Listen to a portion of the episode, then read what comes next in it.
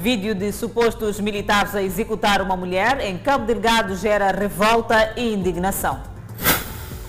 Ordem dos advogados exige investigação sobre a violação de direitos humanos em Cabo Delgado.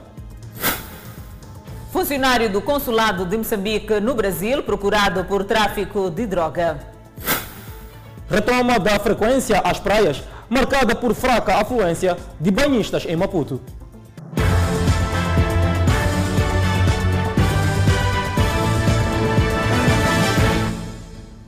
Boa noite, estamos em direto e seguramente em simultâneo com as redes sociais e a Rádio Miramar. Ministério da Defesa condena a execução de uma mulher que aparece no vídeo onde supostos militares descarregam balas à mulher aparentemente grávida e indefesa.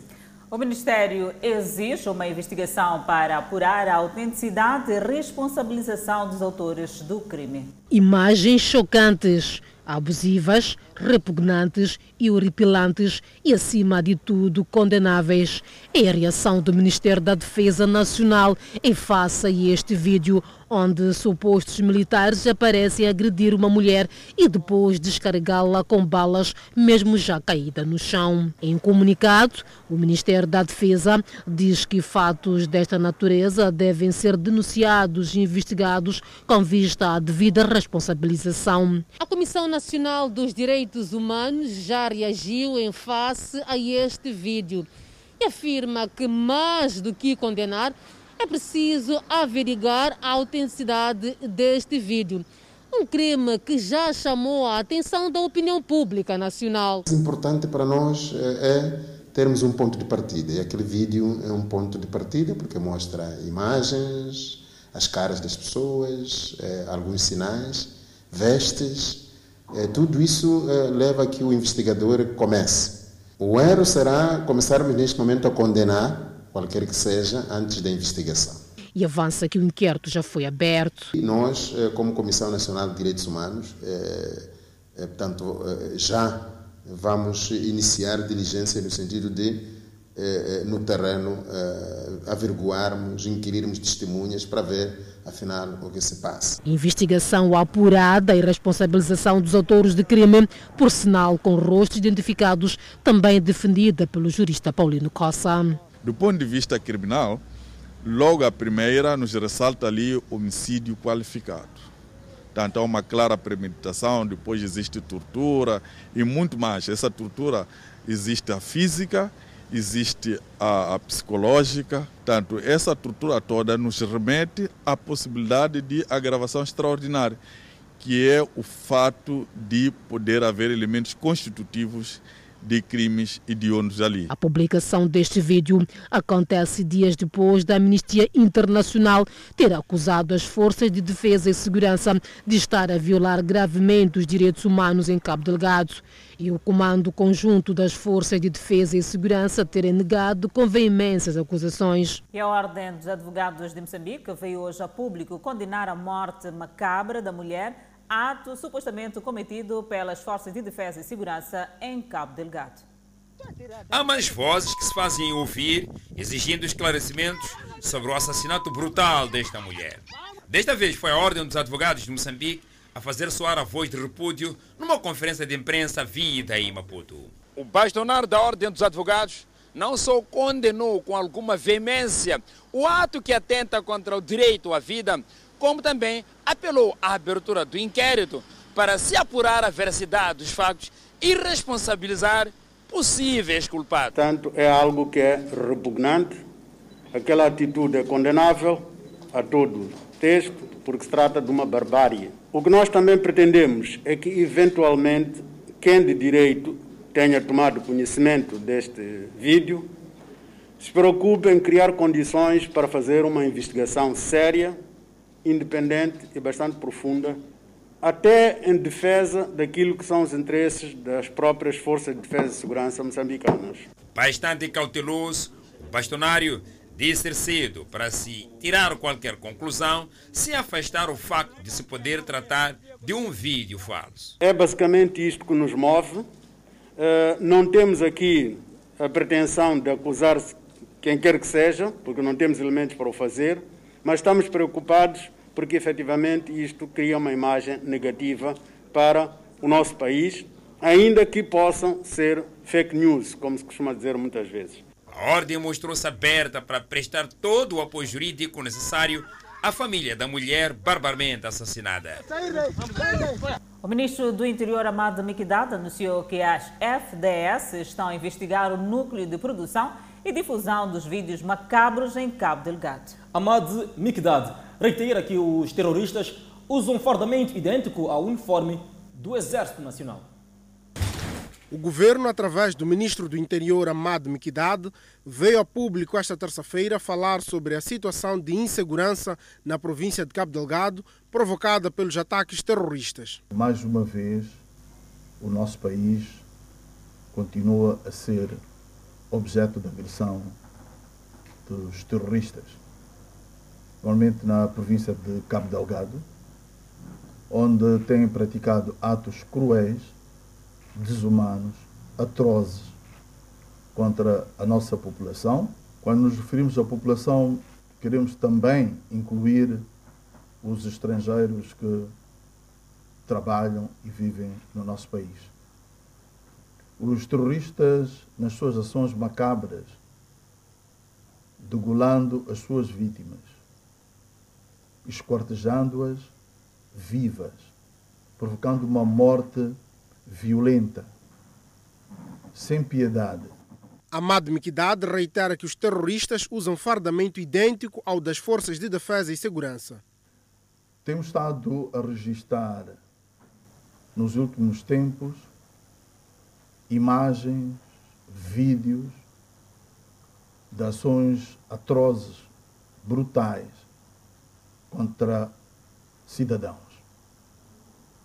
Queremos aqui aclarar que os terroristas envergam fardamento uniforme idêntico ao que usam as forças de defesa e segurança. O que os identifica entre eles é que nas suas, nas suas incursões eles colocam sinais para que entre eles se conheçam. Mas quando querem realizar a sua propaganda contra as forças de defesa e segurança, contra o Estado moçambicano, retiram esses caracteres que os identificam e fazem os vídeos para promover uma imagem da atrocidade praticada por quem defende o povo. Para travar a propaganda dos terroristas, estão em curso investigações, numa altura em que o vídeo macabro da execução de uma mulher gera revolta da opinião pública. O que fazem os terroristas é destruir aquilo que é a conquista. O terrorismo pretende desacelerar o processo de desenvolvimento econômico. Queremos aqui garantir, de viva voz, que os atos macabros que têm sido divulgados são ações de subversão tendentes a pôr o povo contra as forças que os protegem. E nós vamos lutar e combater até lá. Aliás, queremos aqui assegurar que estamos num processo investigativo que é para identificar qual é o núcleo, onde é que se encontra o núcleo de preparação desses vídeos. E ainda nesta edição do Fala Moçambique, voltaremos a falar sobre a situação em Cabo Delgado. Para já, o Ministério Público de São Paulo, Brasil, fez uma operação para deter um homem suspeito de ter assumido a liderança de uma das maiores facções criminosas do país. Ele seria funcionário do Consulado de Moçambique, em Belo Horizonte. Os 250 policiais do Batalhão da Elite da Polícia Militar Paulista tinham uma missão importante para cumprir: prender Marcos Roberto de Almeida, o homem de confiança de Marcos Camacho, o Marcola, líder da maior facção criminosa do Brasil, detido este ano em Moçambique.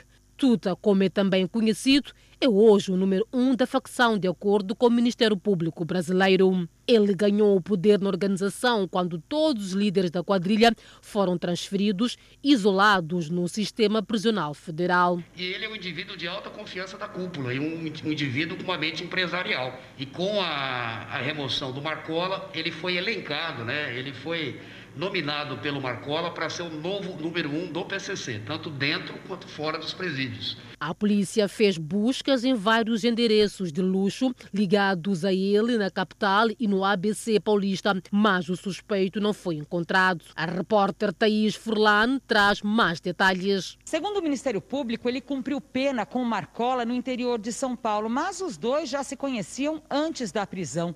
O que chamou a atenção dos promotores é que Marcos Roberto de Almeida é funcionário do consulado de Moçambique em Belo Horizonte tem um cargo técnico e remunerado. De acordo com este documento que consta na investigação, ele trabalha no consulado de Moçambique desde julho de 2018 e ganha 10 mil reais por mês, o equivalente a 134 mil meticais. Ele também é acusado de rastrear autoridades para a quadrilha. Consta também que fazia o levantamento de endereços de possíveis alvos de atentados teria recebido de Marcolas a ordem direta para assassinar o promotor Lincoln Kakia. E por certo, né, essa facção ela tem agido aí é, como uma, uma organização de natureza terrorista, né, e eles costumam fazer isso, atentar contra autoridades não só contra mim, eles tentam, mas outras autoridades. Dos 12 procurados hoje pela polícia, quatro foram presos. Um suspeito foi morto no apartamento em que morava no litoral paulista. E a equipe foi surpreendida com o infrator saindo de um dos quartos com uma pistola CZ é, 9mm disparando contra os policiais. Seguimos com outras notícias. Alguns vendedores retirados da vila de Boane já começam a aderir ao novo mercado. A idilidade diz que os espaços de onde foram retirados os vendedores serão usados como passeios e jardins. Cerca de um mês depois da destruição de estabelecimentos comerciais que estavam localizados à beira da estrada no município de Boane, alguns afetados ainda vê-se sem destinos. E mais, ainda ressentem-se da decisão municipal. Disse a minha mãe, tinha 24 mil mensal aqui. Dependia disso, minha mãe. Não um centavo, já não há ninguém aqui. Quem vai pagar a renda disso aqui? Uma coisa que está destruída assim. Não um centavo, ela já não tem como receber. Henrique Rafael era proprietário deste estabelecimento que dele restarem escombros, apesar de ter sido atribuído espaço. Até hoje ainda não conseguiu começar a obra no novo mercado por insuficiência de recursos. Depois da demolição, ocorreu, fomos amostrar o espaço no novo mercado. Lá o espaço era tipo para construirmos as, as nossas barracas, tipo o resto. Mas é, a questão já é de condições financeiras, né? Não temos dinheiro para fazermos o, as barracas lá no novo mercado. Embora alguns vendedores que foram retirados do município de Boane, ou seja, da vila de Boane, para o novo mercado, ainda encontram dificuldades em construir estabelecimentos, há alguns que já fazem fluir o comércio aqui neste local que aos poucos vai ganhando espaço. António é proprietário deste taleiro no novo mercado. Para si, o fluxo de vendas já começa a se fazer sentir gradualmente. Do princípio até neste momento é um pouco difícil, mas dizem que é um mal que vem para o bem. Aqui estamos mais organizados.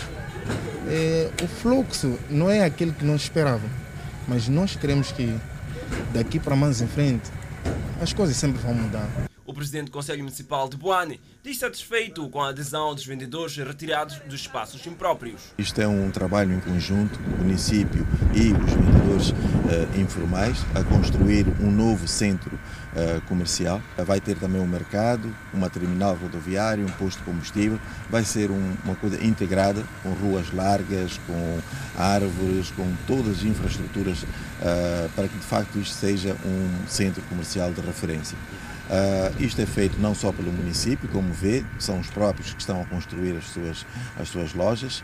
O município está apenas a fazer uh, as infraestruturas de base, casas de banho, pavimentação uh, e todo a cerca e outras infraestruturas de base é responsabilidade do município. Loureiro acrescenta que os espaços libertados pelos comerciantes servirão de passeios e jardins. São espaços para os municípios uh, poderem circular, ver flores, ver jardins, pôr bancos. Uh, são diversos espaços que nós vamos ocupar com outras uh, infraestruturas de lazer e de, de, circulação. O novo mercado tem espaço para cerca de 60 estabelecimentos comerciais de diversos setores de venda. E as obras de pavimentação da via Mulombela-Congolote, no município de Matola, estão abandonadas há anos e o fato propicia o roubo de material, com destaque para pavés. Não há melhor via que esta para quem quer chegar a N1 saído de Congolote, na Matola. Mas há que sacrificar a suspensão da viatura, pois as condições da via deixam a desejar. Está cheio de buraco, não se anda isto aqui. Estamos a estragar os carros, estamos a pagar manifesto, tudo, mas estamos a sofrer, nossos carros estão a sofrer por acaso. Esses muitos buracos aqui que existem por aqui. É só de lamentar mesmo. É mesmo por ser uma via estratégica que a autarquia da Matola decidiu pavimentá-la, mas a obra está abandonada depois de ter registrado muitas pausas.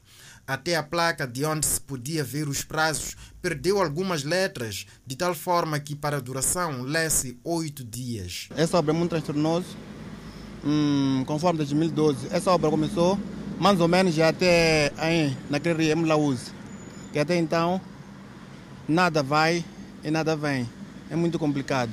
O abandono da obra levou ao desaparecimento do material. Foi aos poucos que desapareceram pavês e alguns montes de areia e pedra. Essa é uma obra que eh, não se sabe até quando termina, não se sabe até quando. Então as pessoas aparecem oportunistas, acabam roubando até alguns materiais que deveriam talvez concluir a, a obra. A via atravessa este ponto que é conhecido como palco de assassinatos, assaltos e violações. Há relatos de viaturas vandalizadas em plena marcha. Acredita-se que o melhoramento da via iria minimizar a situação, pois, chegados aqui, os automobilistas iriam aplicar uma velocidade que lhes permitisse escapar dos criminosos. E é muito perigoso. Eu acredito que se a estrada estivesse boa, mesmo ali na, na, na ali, que é uma zona muito perigosa no período noturno, seria fácil, as pessoas podiam conseguir passar com uma velocidade mais ou menos a 40, 50, não é? Isso já seria muito bom. Entramos em contato com o município da Matola e soubemos que o pelouro responsável estava reunido até o fecho desta reportagem. Municípios reivindicam venda de campo de futebol no município da Matola. Segundo o chefe de quarteirão, o proprietário do espaço decidiu implantar uma estrutura. Um espaço que era usado para atividade física, jogos de futebol a nível comunitário, já há alguns anos. Com alívio de medidas de estado de emergência, moradores da Machava, quilómetro 15, no município da Matola, decidiram voltar às peladinhas de futebol, entretanto já não é possível. Já lá se vão sete anos que este espaço era usado como campo de futebol e espaço recreativo por parte dos residentes da Machava, quilómetro 15. Passado o tempo, o proprietário deste lugar apareceu. Eis que o problema começa. Não tivemos autorização porque o campo era um campo, campo pequeno, né?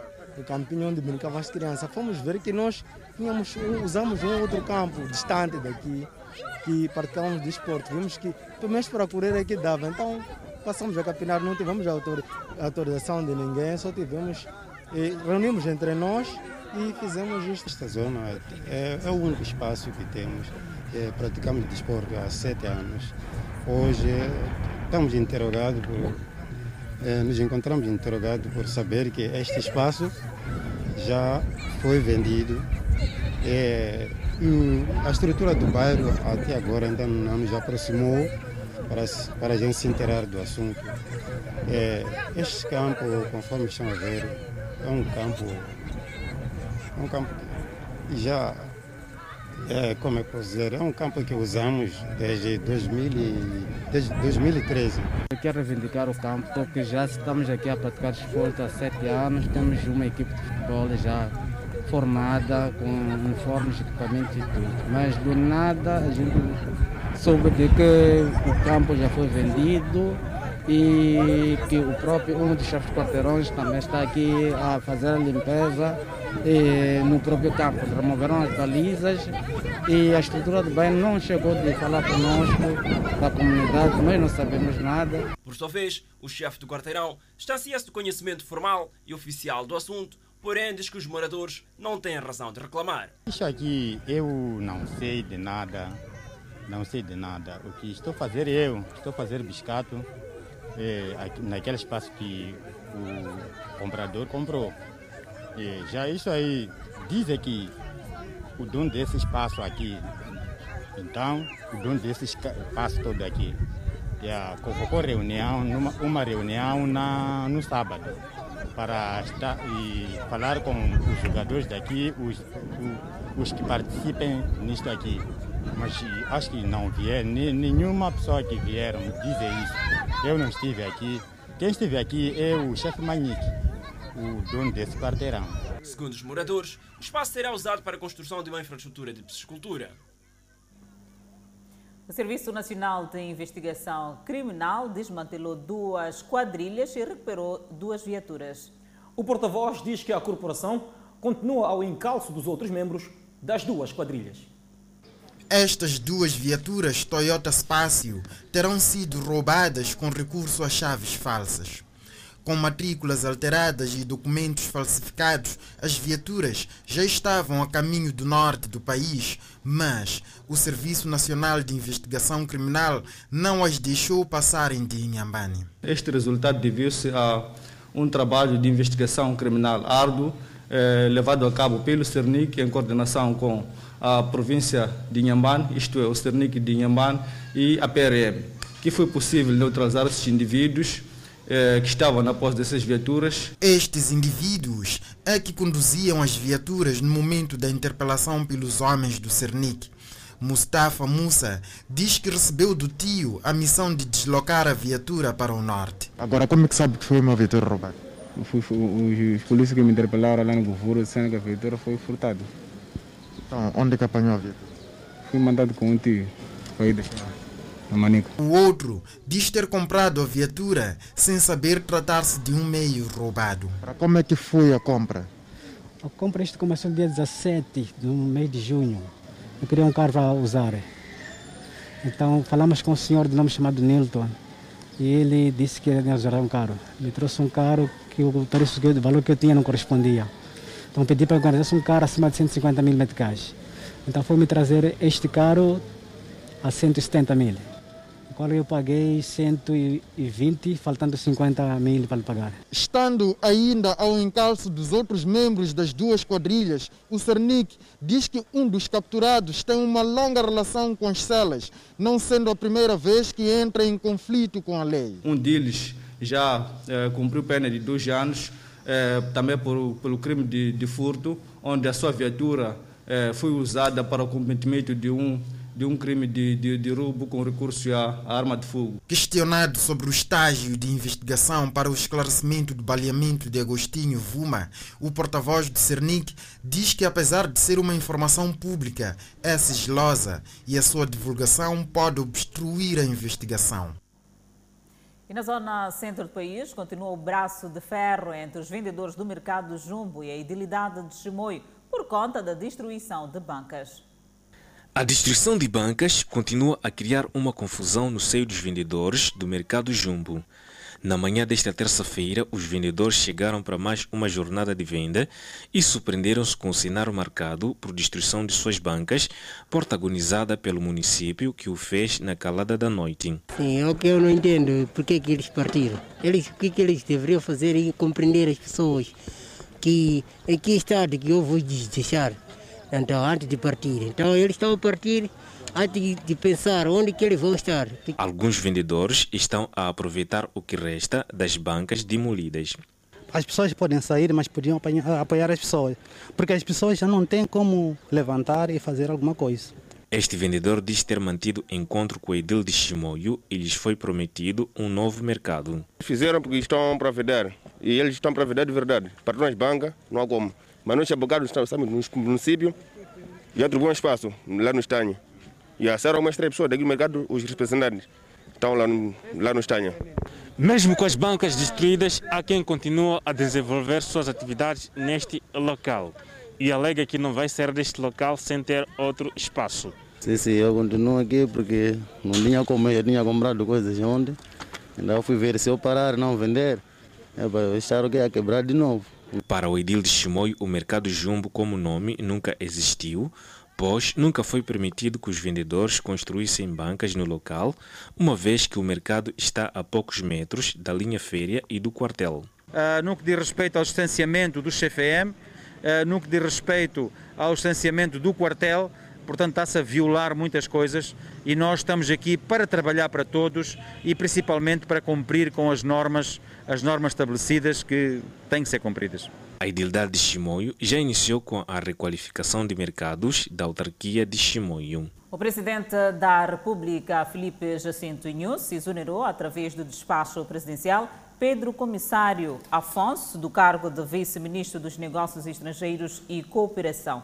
Esta decisão tem lugar um dia depois do presidente Inhus ter exonerado António Gomende do cargo de embaixador extraordinário e plenipotenciário e representante permanente da República de Moçambique junto das Nações Unidas. O governo, reunido hoje em sessão ordinária, decidiu avançar com a proposta de revisão do Orçamento de Estado para 2020. Ainda nesta sessão, o governo decidiu exonerar Francisco Mazoio do cargo de PCA do Instituto Nacional de Segurança Social e nomear para aquele cargo Bernardo Comaio.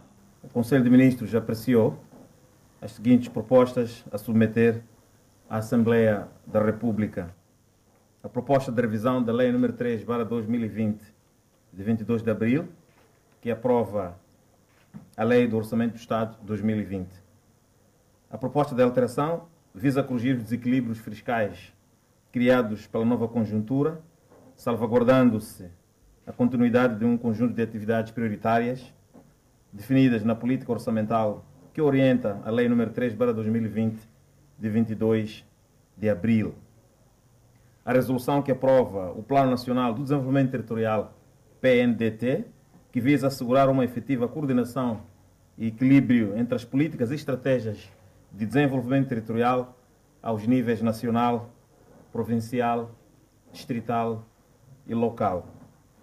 Nesta sessão, o Governo apreciou e aprovou o decreto que revê o decreto número 3 2010, de 8 de março, que cria o Instituto Nacional do Desporto INAD IP, a resolução que exonera Francisco Mazoio, do cargo de PCA, portanto, Presidente do Conselho de Administração do Instituto Nacional de Segurança Social, a resolução que nomeia Bernardo Abílio Cumaio para o cargo de Presidente do Conselho de Administração do Instituto Nacional de Segurança Social. E vamos acompanhar a evolução da Covid-19 no país. Moçambique registrou mais 157 casos totalmente recuperados da Covid-19 com este número, sobe para 3.181 totalmente recuperados da doença. O país tem um cumulativo de 127 internados devido ao Covid, dos quais 31 sob cuidados médicos nos centros de isolamento. No outro quadro, vamos apresentar o número de casos positivos. O nosso país tem acumulativamente 5.713 casos positivos registrados, dos quais 5.430 casos são de transmissão local e 283 casos são importados. Moçambique testou nas últimas 24 horas 1.441 amostras, das quais 231 revelaram-se positivas. Todos os 231 casos hoje reportados são de transmissão local. Destes, 221 são de nacionalidade moçambicana, um de nacionalidade indiana, nove de nacionalidade chinesa. O país tem 2.491 casos ativos da Covid-19 e 37 óbitos por Covid, com o registro de mais dois óbitos em paciente infectado pelo novo coronavírus, um na cidade de Maputo e outro na cidade da Beira. E com o surgimento do novo coronavírus, os Correios de Moçambique tiveram um prejuízo na ordem de 70% da sua receita mensal. A informação foi avançada pelo presidente do Conselho de Administração desta empresa pública, à margem do encontro de reflexão e de busca de soluções para sair da crise imposta pelo surgimento do novo coronavírus. Estamos a falar de cerca de sete meses em que a empresa está a sofrer com o impacto desta pandemia na medida em que a empresa perdeu cerca de 70% da, da sua receita.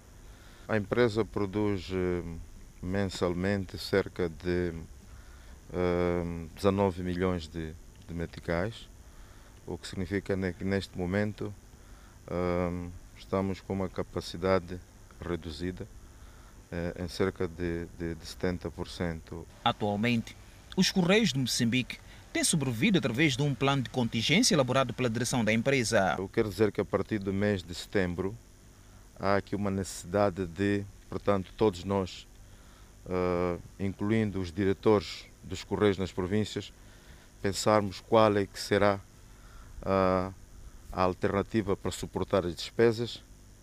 Uh, daí a necessidade de, em conjunto, estarmos aqui. O presidente do Conselho de Administração dos Correios de Moçambique assegurou que há sinais animadores em que a instituição irá beneficiar do apoio do governo, que é maior acionista desta empresa pública. O trabalho de coordenação que estamos a fazer com o acionista Estado, no sentido da empresa vir a ter algum, algum apoio para que possa, portanto, uh, caminhar para a fase posterior. Um dos autocarros dos transportes de passageiros dos Correios de Moçambique foi recentemente atacado pelos homens armados na região de Muxungue, fato que, segundo Valdemar Gessen, tem trazido resultados negativos à empresa. Lourenço do Rosário critica a forma de gestão administrativa no ensino superior. E o Centro para a Democracia e Desenvolvimento denuncia o Estado moçambicano de não estar a defender as violações, ou seja, defender os direitos humanos no âmbito das violações. Vamos a um curtíssimo intervalo e nós voltamos em instantes. Seguimos com o desenvolvimento das notícias em destaque. Antes do intervalo, as conquistas da, ou seja, as constantes mudanças da tutela têm afetado negativamente a qualidade do ensino superior no país, provocando rupturas nos ganhos conquistados desde a proclamação da independência nacional. Considera o acadêmico e chanceler da Universidade Politécnica Lourenço do Rosário. O ensino superior era tutelado pelo Ministério do Ensino Superior, Ciência e Tecnologia, criado no segundo mandato do presidente Janquim Chissano, que culminou com a criação de institutos superiores politécnicos em diversas províncias, a transformação do Instituto Superior Pedagógico em Universidade Pedagógica, bem como o surgimento das universidades Zambeze e Lúrio. Entretanto, com a eleição do presidente Armando Guebuza em 2004, o Ministério do Ensino Superior, Ciência e Tecnologia é extinto, sendo o ensino superior reintegrado no Ministério da Educação. Nesse período, verificou-se também a modificação da lei do ensino superior, de modo a proporcionar o surgimento exponencial de instituições em todo o país, com a justificação de que a quantidade traria com o tempo a qualidade.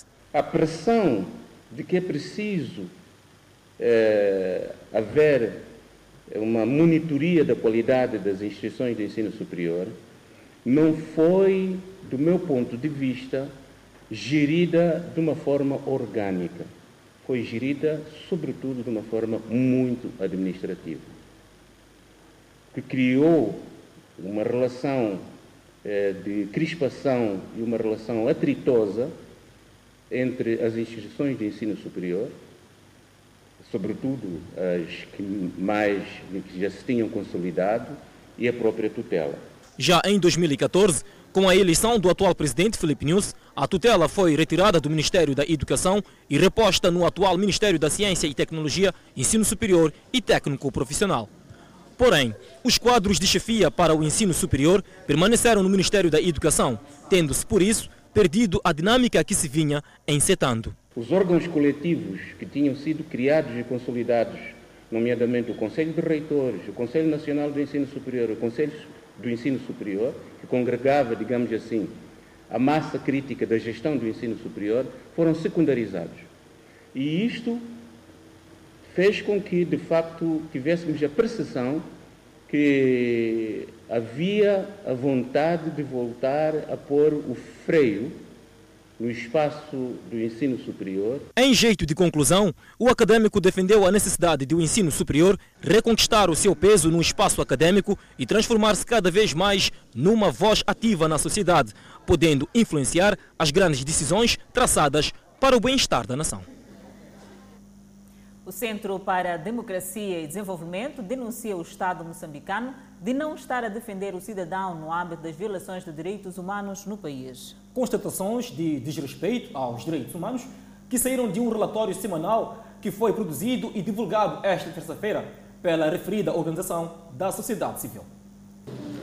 Diferentes organizações da sociedade civil reunidas em Maputo para analisar e discutir formas de resolver o problema que afeta a sociedade moçambicana na questão da violação dos direitos humanos e dos defensores dos direitos humanos no país. O Centro para Democracia e Desenvolvimento, CDD, entende que o Estado moçambicano não está comprometido com questões relacionadas com os direitos humanos. O CDD revela ainda que muitos casos violados de direitos humanos são ignorados pelo Estado. O recente caso de agressão e assassinato de uma mulher grávida em Cabo Delgado inquieta a organização da sociedade civil, que defende a responsabilização criminal dos protagonistas. E há todo um Estado, é, é, parece que um estado de sítio que se vive. E claramente aquilo que um, a mídia social tem estado a mostrar, este quadro caracterizado por brutalidade das forças de defesa e segurança. A gente compreende que está em guerra em Cabo Delgado, mas há claramente brutalidade e essa brutalidade tem que ser investigada, tem que ser apurada e tem que ser responsabilizada, porque enquanto o Estado moçambicano tem que defender a soberania, deve o fazer dentro das leis internacionais e dentro das regras que norteiam a atuação das forças de defesa e segurança em situação de guerra, mormente a questão da proteção dos civis. O relatório sobre a violação dos direitos humanos destaca a dura atuação das autoridades policiais nos últimos cinco meses do estado de emergência a polícia matou três pessoas indiscriminadamente. E as autoridades policiais não estão a dar informação sobre as circunstâncias, não há investigação profunda sobre em que circunstâncias que essas pessoas ficaram assassinadas. E não há também preocupação do Estado em não só responsabilizar, mas também ressarcir as famílias das pessoas eh, eh, que, que, que foram vitimadas. O Centro para a Democracia e Desenvolvimento aponta ainda no relatório a situação da resposta do governo para a prevenção da Covid-19, onde a organização classifica a estratégia de ineficiente o direito a alimentos que as pessoas têm, o direito ao transporte, o direito ao bem-estar, que tem estado a ser negado pelo Estado moçambicano. O Estado moçambicano diz às pessoas para ficar em casa e não cria as condições para as pessoas ficarem em casa. Mesmo agora que há recursos públicos que foram disponibilizados por via de crédito, que as pessoas vão ter que pagar, mas o Estado moçambicano fica com os recursos e dirigentes distribuem-se entre eles esses recursos, aquecem e não os colocam à disposição da sociedade, por forma que possa ficar em casa, de modo a reduzir a contaminação da Covid. Esses números que estão a crescer são também em parte porque há uma resposta inadequada, há uma resposta ineficiente que é marcada também por é, oficialização de corrupção. As organizações da sociedade civil exigem que as promessas de investigação de vários casos já revelados de violência de direitos humanos tenham desfecho. O presidente da Câmara do Petróleo e Gás diz que o impacto dos ataques armados em Cabo Delgado é devastador à economia nacional. Já lá se vão mais de dois anos desde o início dos ataques armados na província de Cabo Delgado. Um problema que está a afetar os negócios naquela região, com maior impacto nas pequenas e médias empresas. Entretanto, para a indústria do petróleo e gás, indica o presidente da respectiva Câmara, já há um problema instalado, a começar pela logística. E os custos de transporte hoje para as grandes empresas vão triplicar. Porque há grandes materiais que vão ser transportados para fundos. Infelizmente, não vão poder ser transportados por estrada, por causa dos ataques terroristas. Então, vão ter que ser transportados via aérea, via marítima. Isto vai encarecer os custos. Mas estas empresas vão exigir que estes custos sejam custos recuperáveis. E os custos recuperáveis são custos que saem dos nossos impostos. Ivan Amadi está certo de que os ataques armados em Cabo Delgado mancham a imagem do país pelo mundo afora, o que também afeta a indústria em alusão. Quando nós temos um país com uma certa instabilidade, esse país acaba sendo classificado como um país de risco. Ou quando nós temos um projeto numa determinada região, que é uma região instável, principalmente por ataques terroristas, essa região também pode ser considerada como uma região de alto risco. Vários projetos de capital importância foram adiados, situação que é também resultado do novo coronavírus e seus impactos adjacentes. A fase de construção da planta, que a, a Total, que era na Darko antes, vai começar, é mais ou menos, dura mais ou menos 5 anos e emprega mais ou menos 5 mil trabalhadores nacionais, porque essa é a fase que é, que é intensiva em mão de obra. Portanto, nós tínhamos a possibilidade de ter dois projetos acontecerem em simultâneo. Então, em termos de, de, empregabilidade ou de emprego para os moçambicanos, em termos de impostos, em termos de tudo, vamos lá dizer, daquilo do efeito multiplicador da, da, das atividades que iam ocorrer na bacia do Rovuma, era um grande ganho para o país. E este adiamento representa uma grande perca, porque é menos um projeto que vai estar a acontecer e, e não sabemos quando é que a ExxonMobil vai recomeçar. Portanto, isto afetou bastante. E depois também temos o caso da Sasol, foi uma das empresas muito afetadas pela crise. A Sasol perdeu muito dinheiro na Bolsa de Valores e a Sasol está a reduzir as suas operações, mesmo em Moçambique está a reduzir as suas operações e a vender alguns dos seus ativos. E, portanto, Moçambique foi bastante afetado e diria até abalado. Estas ideias foram debatidas na última edição do programa Economia e Negócios. Não perca no próximo bloco. Municípios Tete estão preocupados com degradação de estrada. E a Procuradoria-Geral da República e o Ministério do Trabalho unidos no combate ao trabalho infantil. São notícias a acompanhar logo após o intervalo. Até já. De volta ao Fala Moçambique, a Procuradoria da República e o Ministério do Trabalho unem esforços para estancar casos em que crianças são submetidas a piores situações de trabalho. Aliado a fatores econômicos, socioculturais, crenças tradicionais e a pobreza absoluta, no país há cada vez mais crescente o número de crianças que diariamente são submetidas ao trabalho infantil. Com a pandemia viral que contribuiu para o encerramento de postos de trabalho dos pais encarregados de educação, muitas crianças viram-se forçadas a irem às ruas, onde são submetidas ao trabalho infantil, de modo a ganharem algum sustento para as suas próprias famílias. Manuel Chissico, nome fictício, veio de Mopeia, na província da Zambésia. Este menor de 14 anos está na cidade da Beira, onde trabalha diariamente na venda de bolinhos na via pública. Manuel, que trabalha para uma família residente na Beira, diz que foi amando dos seus pais que percorreu mais de 600 quilómetros até a capital provincial de Sofala à procura de emprego. Apesar de submeter-se ao trabalho infantil, Manuel ainda tem sonhos. Só eu estou a pedir para estudar para amanhã ficar professor.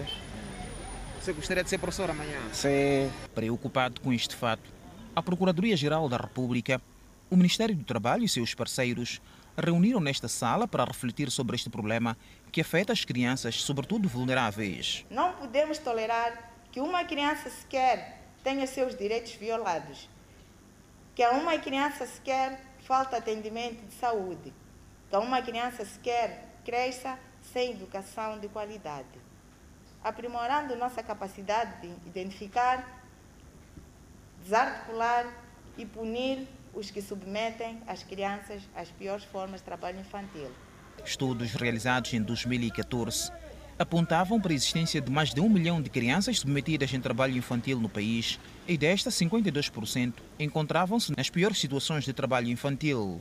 Dizer que piores formas de trabalho infantil são todos os tipos de trabalhos em que as crianças estão suscetíveis de prejudicar a saúde, bem-estar e moralidade da criança. O encontro, que decorre na Beira, tem como finalidade aprimorar a intervenção do Ministério Público para melhor desempenhar as suas funções em defesa da criança. O avançado estado de degradação da estrada que parte da escola primária completa Castro Teófilo para a zona de Nhamatica preocupa munícipes na cidade de Tete. Enquanto faz-se um intenso trabalho de melhoramento das vias de acesso, sobretudo na zona cimento da cidade, algumas estradas nas zonas suburbanas da urbe não oferecem condições para uma mobilidade segura e tranquila. A estrada que parte da EPC Castro Teófilo para o interior do bairro Matundo, sobretudo na zona de Nhamatica, é uma das que carece uma intervenção urgente do Conselho Autárquico da cidade de Tete. Para quem por aqui passa de carro, de moto, mesmo a pé, conta o drama que passa neste troço. Desde que puseram o saibro, não sei há quanto tempo até agora não há reposição do saibro e as chuvas que, que na época chuvosa passada eh, acabaram abrindo algumas eh, algumas crateras na estrada e está quase impossível passar. Hum, essa estrada está péssima. Está péssima mesmo, porque com esses carros com baixa suspensão não, não funciona bem. Dona Ana Maria Kenias revela que a situação é mais sufocante quando o assunto é procurar cuidados de saúde no período noturno, sobretudo para mulheres grávidas. Lá em Nhamatica, o hospital é longe. Sofremos muito quando a mãe está de barriga, o dia de parto, tem que apanhar táxi, outros não têm possibilidade de táxi. Agora, mesmo fosse essa estrada, afastou também pouco até lá à frente. e passar também chapas para me ajudar também para me transporte até onde? Até no centro. Dizem ainda que há um período em que estacionar o carro e andar a pé tem sido alternativa viável para evitar o sufoco financeiro devido à danificação dos seus meios. Praticamente eu deixo o carro mais aí além onde a estrada está boa e vou aqui a pé, eu apanho o táxi moto para para casa. É muito complicado. Extremamente complicado. É urgente que se faça alguma coisa? Uh, tudo que é preocupação é urgente. Vai depender como é que o Estado faz com que as coisas aconteçam, né? A partir do orçamento. Nós até agora não sabemos se é que essa estrada está assim porque falta de dinheiro ou outra coisa, nós não sabemos. Sem gravar a entrevista à idilidade, diz estar ciente do problema e garante intervencionar o mais rápido possível a via. Moradores do bairro Insídua, em Quilomano, mostram-se satisfeitos com a conclusão das obras de reabilitação da ponte sobre o rio Moarua. Reaberta a transitabilidade para o acesso ao bairro do Insídua para o alívio dos moradores que eram obrigados a ter que usar embarcações para o acesso às duas margens do rio, algo que agora é feito através da ponte. Os moradores e utentes da ponte dizem agora sentir um alívio do sofrimento que os mesmos eram submetidos com a intransitabilidade que se verificava naquele local na sequência da degradação e posterior desabamento da ponte que os colocava sem acesso a vários serviços públicos. A estas alturas estariam aqui embarcações estariam a fazer o transporte de pessoas e bens para a cidade de Climano e para o bairro do Isidua. No entanto, já o problema ficou resolvido com o término da reabilitação da ponte que dá acesso ao bairro do Isidua. Como se pode ver, aqui já é transitável. As pessoas agora têm já possibilidades para chegar à cidade de Climane sem nenhum custo, passando pela ponte, o que antes era difícil. A falta de ponte dificultava muita gente. Mesmo não ter dinheiro, você consegue chegar na cidade. E agora, naquele momento, acabava, se você não tem moeda, não chegava na cidade. Jacinta Raul, moradora do bairro Isídua, dedica-se à venda de vários produtos na cidade de Climane.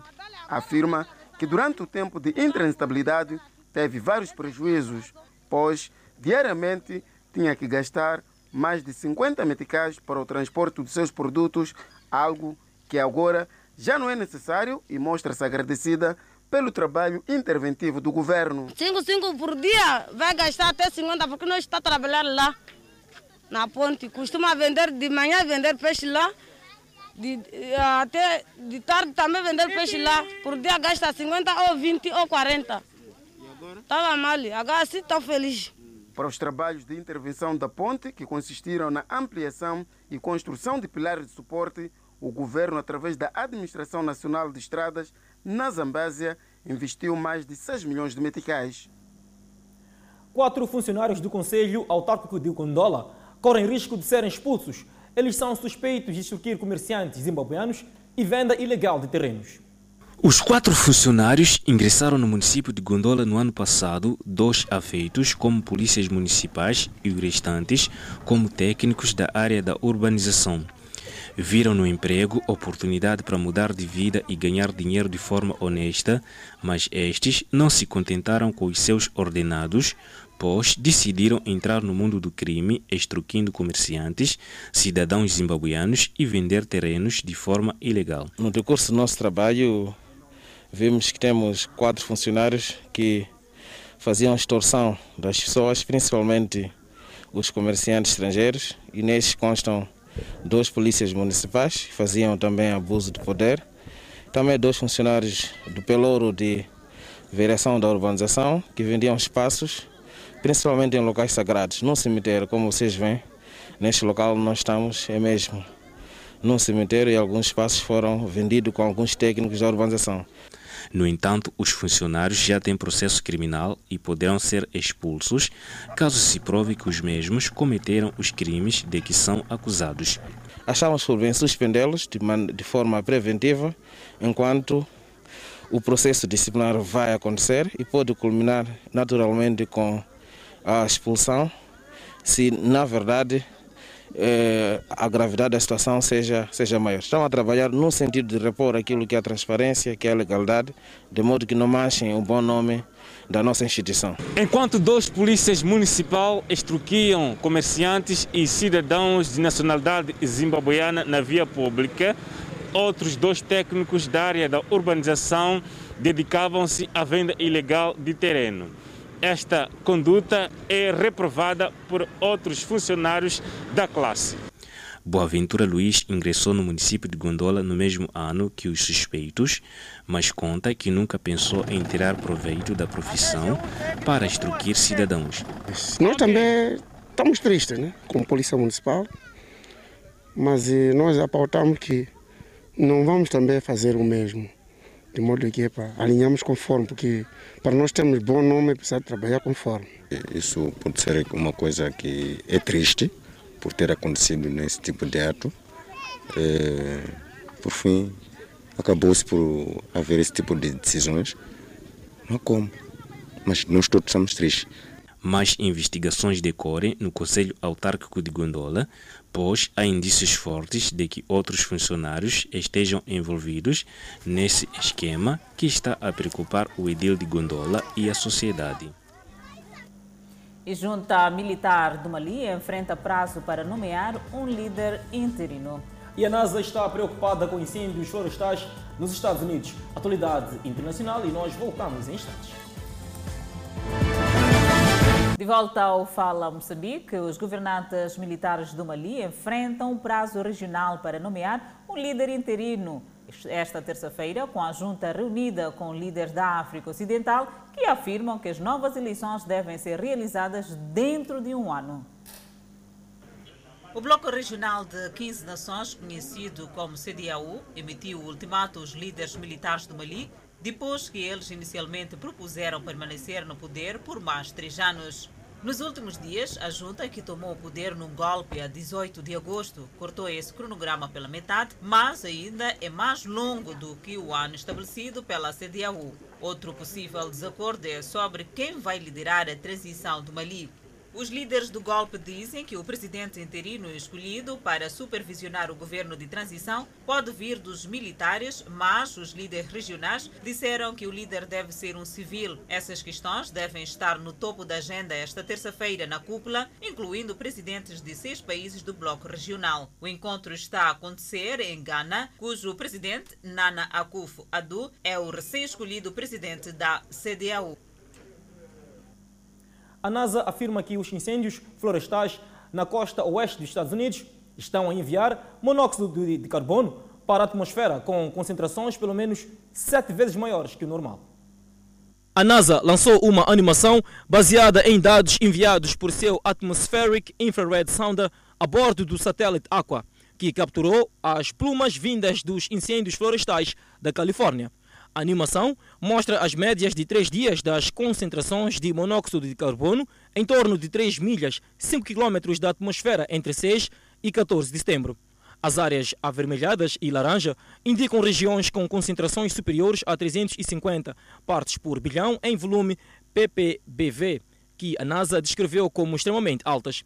As concentrações de fundo de monóxido de carbono mais normais aparecem em amarelo e verde, com quantidades entre 30 e 50. A NASA explicou que na altitude mapeada, o monóxido de carbono tem pouco efeito no ar que respiramos, mas os ventos fortes podem empurrar o gás para baixo, onde pode afetar a qualidade do ar e desempenhar um papel na mudança climática. Os incêndios florestais na Califórnia queimaram cerca de 12.950 km, destruíram 4.200 estruturas e mataram pelo menos 24 pessoas.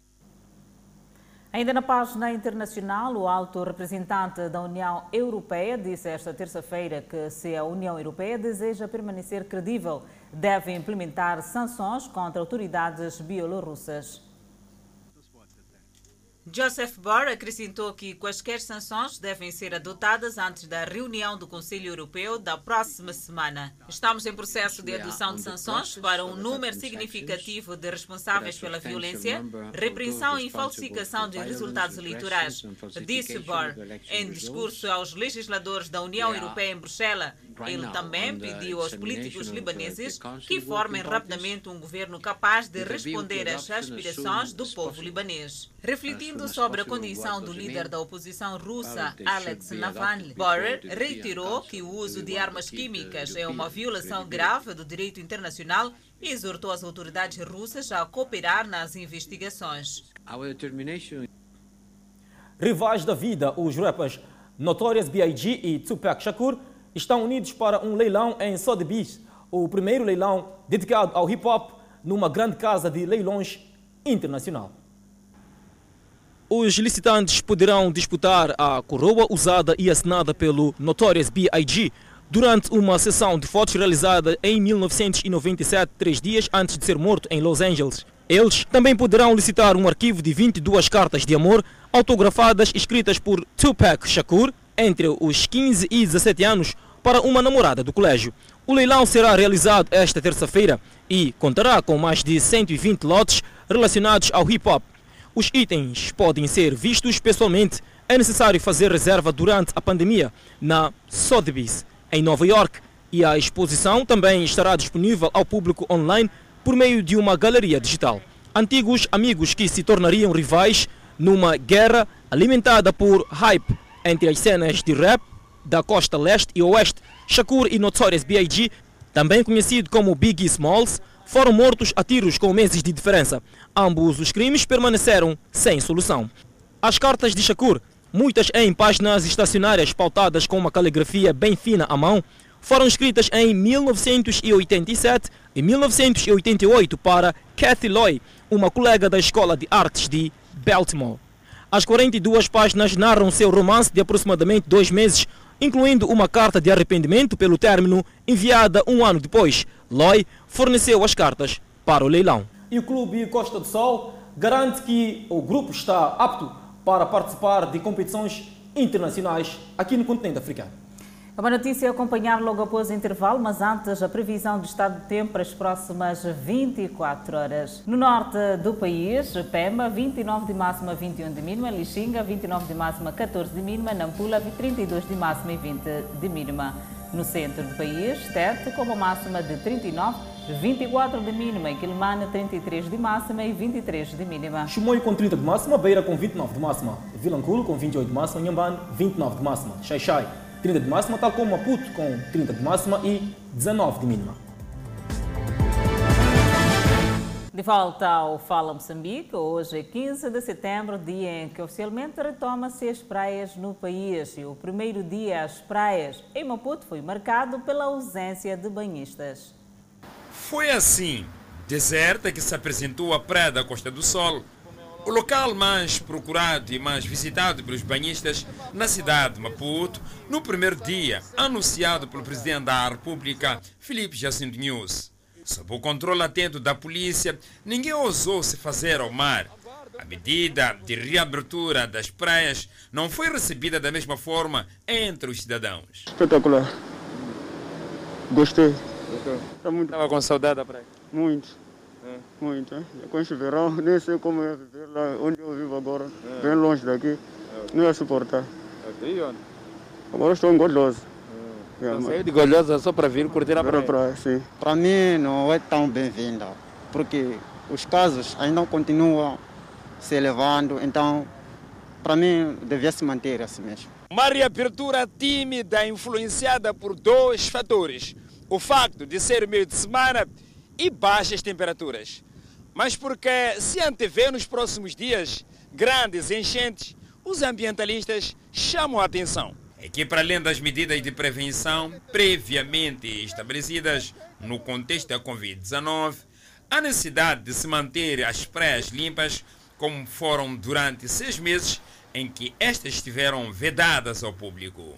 A ida à praia é um direito, é um direito para todos nós. O mais importante é que quando as pessoas voltarem à praia, mantenham a praia limpa. Portanto, respeitem as regras básicas. Portanto, lixo no chão não, o lugar do lixo é no contentor.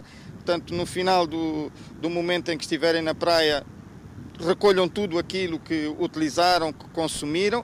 E há um aspecto muito importante: observem a máxima que venda e consumo de bebidas alcoólicas não, zero. Portanto, isto está muito claro, até no contexto da prevenção e combate ao Covid-19. Carlos Sera diz que apesar de haver alguma consciência em relação à preservação do meio ambiente, há ainda renitência em certas camadas da sociedade. Jovens entre 15 anos e 30 anos. É terrível, principalmente se começarem a beber muito cedo, tanto com um pouco de álcool, vai, aqui na praia é impossível dialogar com eles. De recordar que o Presidente da República chegou mesmo a aventar possibilidade de recuo na medida caso se observe violação das medidas de prevenção à Covid-19. E vamos espreitar o desporto. O Clube de Desportos da Costa de Sol garante que a equipa principal de futebol está apta para participar nas competições africanas nesta fase da pandemia da Covid-19. Contudo, a direção lamenta o não arranque do Moçambola, que pode comprometer a boa evolução dos campeões nacionais nas afrotaças. Nesta fase da pandemia da Covid-19, os canarinhos pretendem potenciar aspectos técnicos e táticos da equipa de futebol para perseguirem êxitos quando as competições iniciarem. Os campeões nacionais ainda não competiram este ano, mas asseguram que estão abertos para participar nas eliminatórias das afrotaças. Nós estamos preparados, nós estamos a seguir o nosso processo, nós tinha, temos 30 dias para dar a, nossa resposta à Federação Moçambicana de Futebol, a nossa resposta eh, vai ser positiva, como é óbvio. Eh, nós, neste momento, não somos nós que controlamos a nossa vida, se é controlamos por algum momento a nossa vida, mas nesta fase nós estamos dependentes de muitas situações que, que não são controladas por nós. Nós vamos fazer o nosso processo normal de de candidatura às afrotaças e agora nós não sabemos esta situação. Será, eh, nós sabemos das dificuldades que é competir, representar o país com dignamente, eh, suar, eh, para deixar a, a, a, pele em campo, mas não havendo moçambola, isso é muito difícil para nós. O diretor desportivo do Costa de Sol, Artur Faria, sublinha que a equipa pretende fazer boa figura nas afrotaças e que o arranque do Moçambola podia ajudar e dar ritmo competitivo ao conjunto. Eh, nós, quando entramos numa competição, queremos sempre ombrear de igual para igual, queremos sempre de, um, valorizar o emblema que, que, vestimos, a bandeira que trazemos.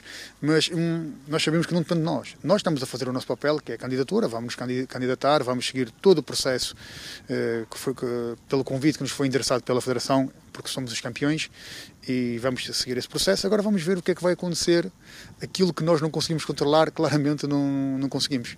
A equipa principal do futebol do Costa do Sol conquistou o Moçambola em 2019 e o conjunto canarinho tinha como objetivo repetir o êxito na presente época. Época esta que ainda não arrancou devido à pandemia da Covid-19. O Fala Moçambique fica por aqui. Obrigada pela atenção dispensada. E como toda a gente já sabe, o programa continua disponível nas redes sociais e nós voltamos amanhã.